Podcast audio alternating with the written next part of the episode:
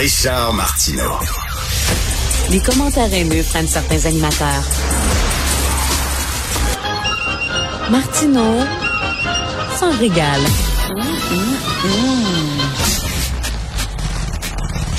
Alors, vous savez que les problèmes s'accumulent dans le système d'éducation. Il y a quelques années, on est arrivé avec une solution miracle. On a dit, ça va être génial, ça. Des écrans. Hein? Bye bye le vieux tableau vert là puis tout ça avec la craie puis toute l'affaire. Les jeunes sont habitués de regarder des écrans tout le temps, leur cellulaire puis on va avoir des gros écrans numériques là puis les chiffres sur l'écran ça va ça va virevolter puis ça va soigner puis on va pouvoir capter l'attention des jeunes puis euh, euh, ça va être le fun on n'ose pas dire non, on est contre ça parce qu'on a là tout le temps d'une gang de vieux schnocks de vieux réactionnaires. Faut être de son temps. Voyons donc, Christy, les écrans sont partout, là. Vous êtes des vieux schnocks, revenir au tableau, puis tout ça, ça n'a pas de bon sens. Ben, il y a deux auteurs euh, qui ont dit, eux autres, on n'a pas peur de passer pour des vieux schnocks. On dit que ça n'a pas de maudit bon sens, la technologie à l'école. Est-ce qu'on peut protéger l'école de la technologie? Ils ont pris le taureau par les cornes. Ils ont publié un livre fort intéressant, euh, disponible euh, aujourd'hui, le Bienvenue dans la machine. Welcome to the machine. Tiens, c'est pas une chanson de Pink Floyd, c'est excellente, oui. Donc, c'est Sébastien Mussy, professeur de philosophie au Collège Maisonneuve et Éric Martin, professeur de philosophie au Cégep Saint-Jean-sur-Richelieu. Bonjour à vous deux. Bonjour. Bonjour. Euh, ben, je vais commencer avec Sébastien. Euh, vous avez pas peur de passer pour un vieux schnock euh, réactionnaire qui a peur des écrans? Vous avez pas peur de vous faire dire, ben là, il faut être de votre temps, voyons donc.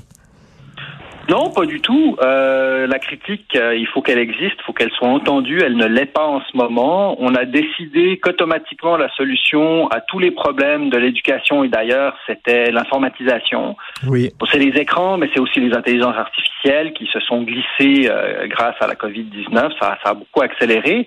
Nous, ce qu'on veut, c'est défendre l'intégrité de l'enseignement, c'est défendre nos étudiants et nos élèves. Euh, qui sont qui sont démunis, qui sont euh, victimes jusqu'à un certain point des phénomènes d'accoutumance qui sont générés sciemment parfois par les Facebook de ce monde. Et on veut utiliser d'ailleurs les mêmes techniques dans l'enseignement, hein, créer des, des, des addictions euh, pour leur faire leur faire apprendre. Donc on pense qu'il y a un danger qui est réel, qui est documenté et il est temps de s'arrêter et de réfléchir à ça et de ce qu'on veut faire de notre école. Euh, Éric Martin, on dit que les, les grands patrons là, des, des entreprises multinationales informatiques, là, euh, eux-mêmes euh, connaissent fort bien les effets euh, négatifs de leurs inventions, des produits qu'ils nous vendent, et dans, envoient leurs enfants à des écoles justement où supposément il y aurait pas d'écran et ça serait vraiment avec le crayon dans la main et la craie sur le tableau. Euh, est-ce que c'est vrai, ça? Moi, j'ai entendu ça. Vous l'avez probablement entendu vous-même, ça. Absolument, c'est vrai. C'est un cas classique de ce qui est bon pour Pitou, c'est pas bon pour Minou. Hein? Quand on regarde les, gens de la Silicon Valley, les, Steve Jobs, les Jeff Bezos, vous regardez, il y a plein d'articles là-dessus. Ils envoient leurs enfants dans des vraies écoles où on apprend avec des vrais livres à réfléchir. Et on dirait que là, pour ce qui est de l'école, disons pour la masse, là, euh, il y a un auteur qui appelle ça l'enseignement de l'ignorance. Au fond, ce qu'on veut, c'est des techniciens euh, un peu polyvalents, mais qui savent pas grand-chose. Eux, on va les brancher sur des, jouets, sur des hmm. écrans, sur des bébelles. Et ça marche pas, ça. Mais je pense que l'élite, elle, elle sait très bien que ces enfants, euh, hein, s'ils vont occuper des postes de direction, par exemple, il ben, faut qu'ils aient une vraie formation. Mais par contre, pour les autres, on dirait que l'école mmh. à l'homme, l'école avec des jeux vidéo, ça, ça suffit, là.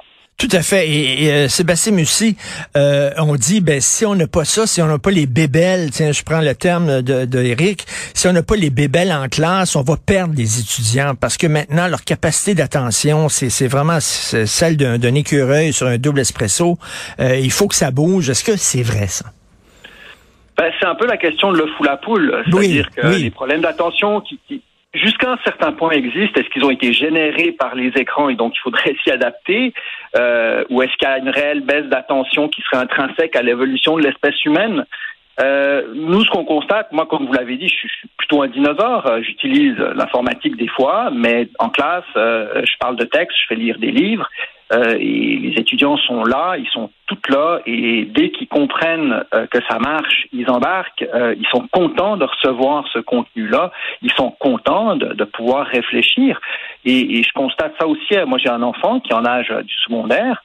dès qu'il fait des projets où il va chercher des informations un petit peu dans des livres et pas juste sur Internet, ça veut pas dire qu'il faut pas du tout Internet, mais pas mmh. juste sur mmh. Internet, quand il doit pas juste gosser avec un écran, il, il retient des choses, il est content, il est, il est, il y a une qualité de, de joie et d'apprentissage qui n'est pas du tout la même.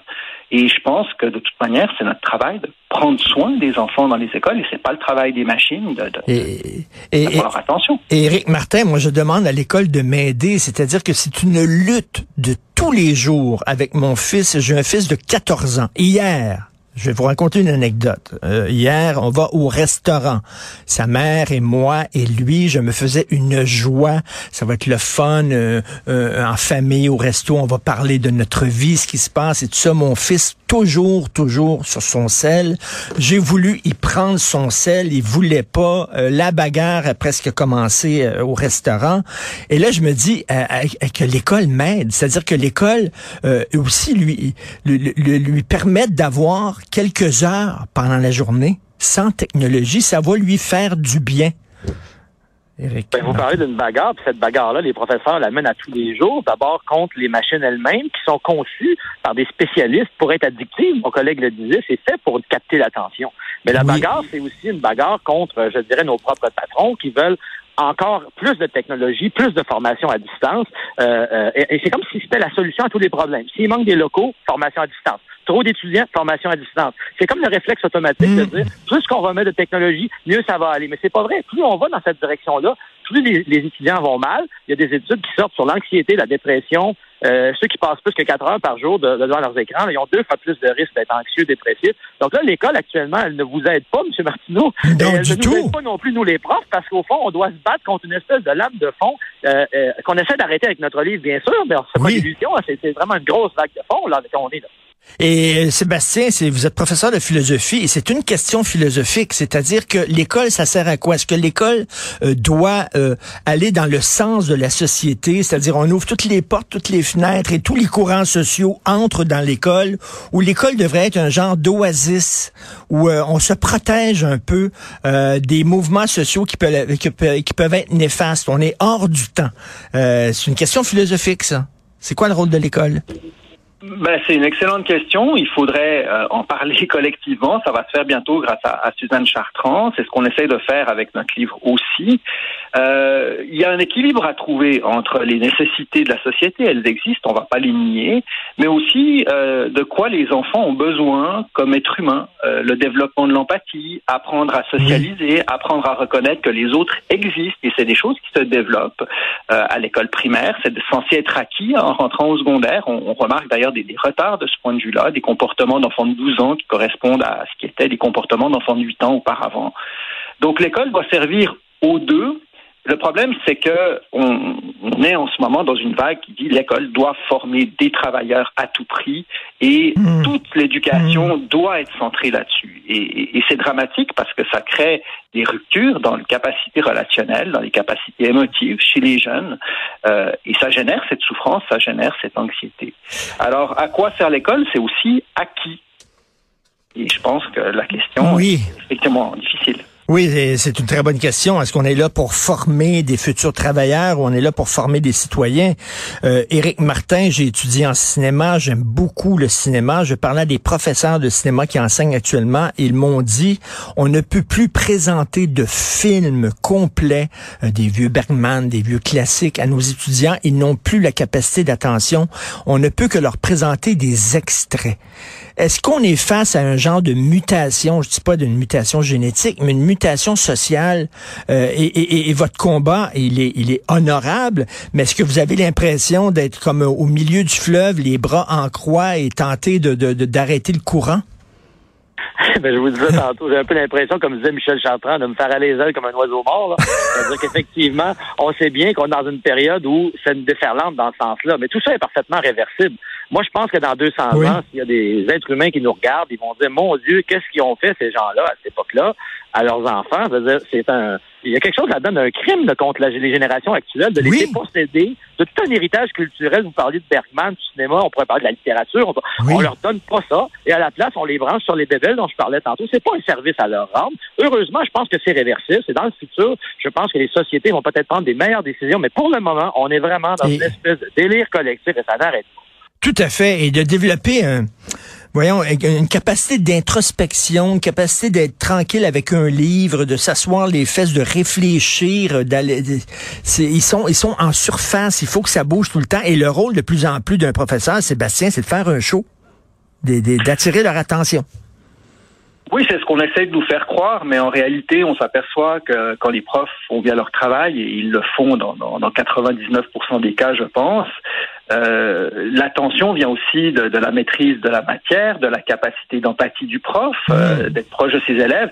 Après, évidemment, quand au primaire et au secondaire en particulier, on a des classes où il y a 30%, 40% d'élèves qui ont des besoins spécifiques, et donc il faut faire du sur-mesure pour eux, bah, évidemment que là, euh, le prof est dépassé. C'est parfaitement invivable, c'est une situation qui est tout à fait impossible. Et, et ceux qui payent le prix, alors oui, les profs, bien sûr, mais c'est les élèves qui en payent le prix. Et tous les élèves, ceux qui ont besoin d'attention et qui ne l'ont pas, et ceux qui pourraient suivre des, des, des, cours, disons, réguliers et qui ne peuvent pas les avoir parce que le prof n'est pas disponible pour ça non plus. Et le problème est là. Et Éric Martin, en terminant, euh, vous dites dans votre livre, là, il y a plusieurs impacts négatifs. Il faut pas se, se, se, mettre la tête dans le sable. Perte de sens de la sociabilité, déficit d'attention, déficit d'empathie. On a vu récemment une jeune fille qui s'est fait battre à l'école et le réflexe des autres étudiants n'était pas de lui venir en aide, c'était de sortir leur cellulaire pour la filmer, pour mettre ça sur les réseaux sociaux. Ça en dit long, ça, cette anecdote-là?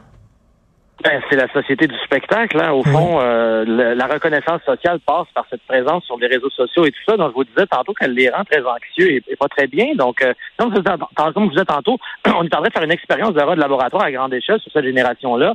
En les branchant sur ces machines-là, les résultats ne mentent pas. Il me semble que c'est un désastre et on refuse de le reconnaître. J'espère qu'à un moment donné, quelqu'un va se réveiller à Québec et dire, on peut-tu mettre un, pause, là, sur pause et dire, on va avoir une réflexion sur où on s'en va, une réflexion critique. En tout cas, j'espère que le livre pourra stimuler ce genre de prise. En tout cas, Sébastien Mussy, Éric Martin, je peux vous le dire, il y a beaucoup de parents qui pensent comme vous, puis euh, je, je, je, conseille à ces parents-là de lire ça et aux gens du milieu de l'éducation. Ça s'intitule Bienvenue dans la machine, enseigner à l'ère numérique, et ça prend un certain courage pour tenir ce discours-là aujourd'hui.